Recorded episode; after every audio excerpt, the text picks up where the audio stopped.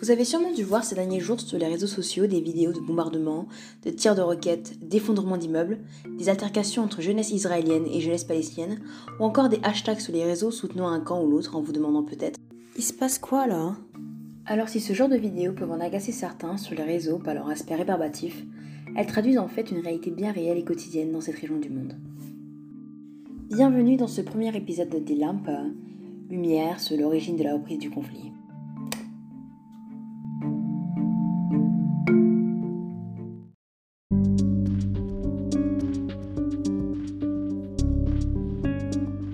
Début du mois de mai à Jérusalem. Des protestations ont lieu dans le quartier de Sheikh Jarrah, au nord-est de Jérusalem, par les habitants palestiniens pour contester la menace d'expulsion de six familles palestiniennes. En effet, en vertu de deux lois israéliennes, la première datant de 1970 stipule que toute famille israélienne qui arrive à prouver que leur famille vivait à Sheikh Jarrah avant la guerre de 1948, celle qui a donc mené à la création de l'État d'Israël, est en droit de réclamer que soit rendu leur droit de propriété. La seconde, quant à elle, datant des années 50, interdit aux Palestiniens ayant perdu leur terre pendant cette même guerre de les réclamer. Le 6 mai, la Cour suprême israélienne devait statuer sur le cas, mais le verdict, après avoir été reporté, a finalement été ajourné pour éviter d'aggraver la situation déjà bien tendue dans le quartier. Par ailleurs, les autorités israéliennes ont appliqué plusieurs restrictions quant à l'accès à la mosquée d'Al-Aqsa pour les Palestiniens situés sur l'esplanade des mosquées. Il faut aussi comprendre que l'esplanade des mosquées, appelée Mont du Temple pour les Hébreux, fait régulièrement l'objet de tensions. En effet, puisqu'elle y abrite un lieu saint à la fois pour les juifs et les musulmans, la fameuse mosquée d'Al-Aqsa. Donc la moindre petite dérogation à un principe ou à une règle peut mettre le feu aux poudres. C'est donc dans ce contexte que, très rapidement, de violents affrontements ont lieu dans plusieurs quartiers de Jérusalem, dont l'esplanade des mosquées, entre forces de l'ordre israéliennes et manifestants palestiniens, et nous mènent donc au 10 mai 2021.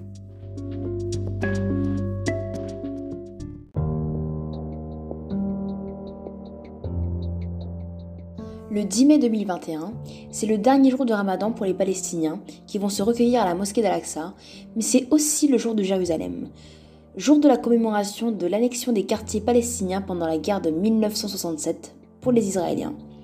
Donc généralement pour l'occasion, la jeunesse israélienne défile dans les rues de la vieille ville, un moyen de revendiquer la souveraineté d'Israël. Mais cette année-là, la parade est annulée pour éviter d'aggraver les tensions déjà bien installées dans la ville. Mais il est déjà bien trop tard. Des affrontements entre les deux camps ont lieu un peu partout dans le pays. Jets de pierre, balles en caoutchouc et utilisation de gaz lacrymogène. Les forces de l'ordre ont notamment fait irruption dans la mosquée d'Al-Aqsa dans le but de faire sortir les fidèles, des images qui ont fait vivement réagir sur les réseaux. Ce qui fait la particularité de ces tensions, c'est pas la rapidité et l'escalade de violence qui a été atteinte en l'espace de quelques jours, mais c'est aussi le fait de voir des affrontements directs entre jeunes Palestiniens et jeunes Israéliens sans même que la police israélienne soit impliquée. Mais ce qui va vraiment créer le point de rupture, c'est l'intervention du Hamas.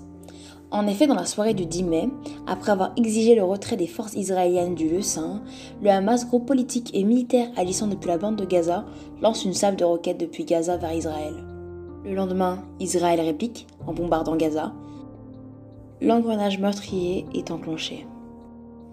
Les habitants de Gaza se retrouvent asphyxiés sous la pluie de roquettes et la ville de Jérusalem, notamment la mosquée d'Al-Aqsa, est évacuée d'urgence, situation d'ailleurs assez rare.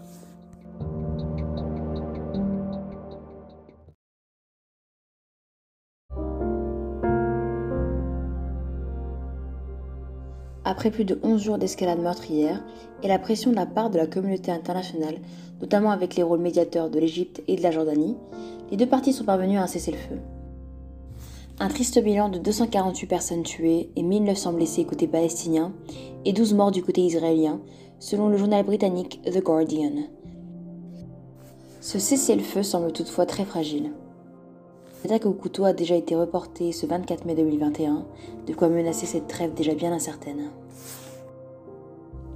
Merci, c'est donc la fin de ce premier épisode de D-Lamp.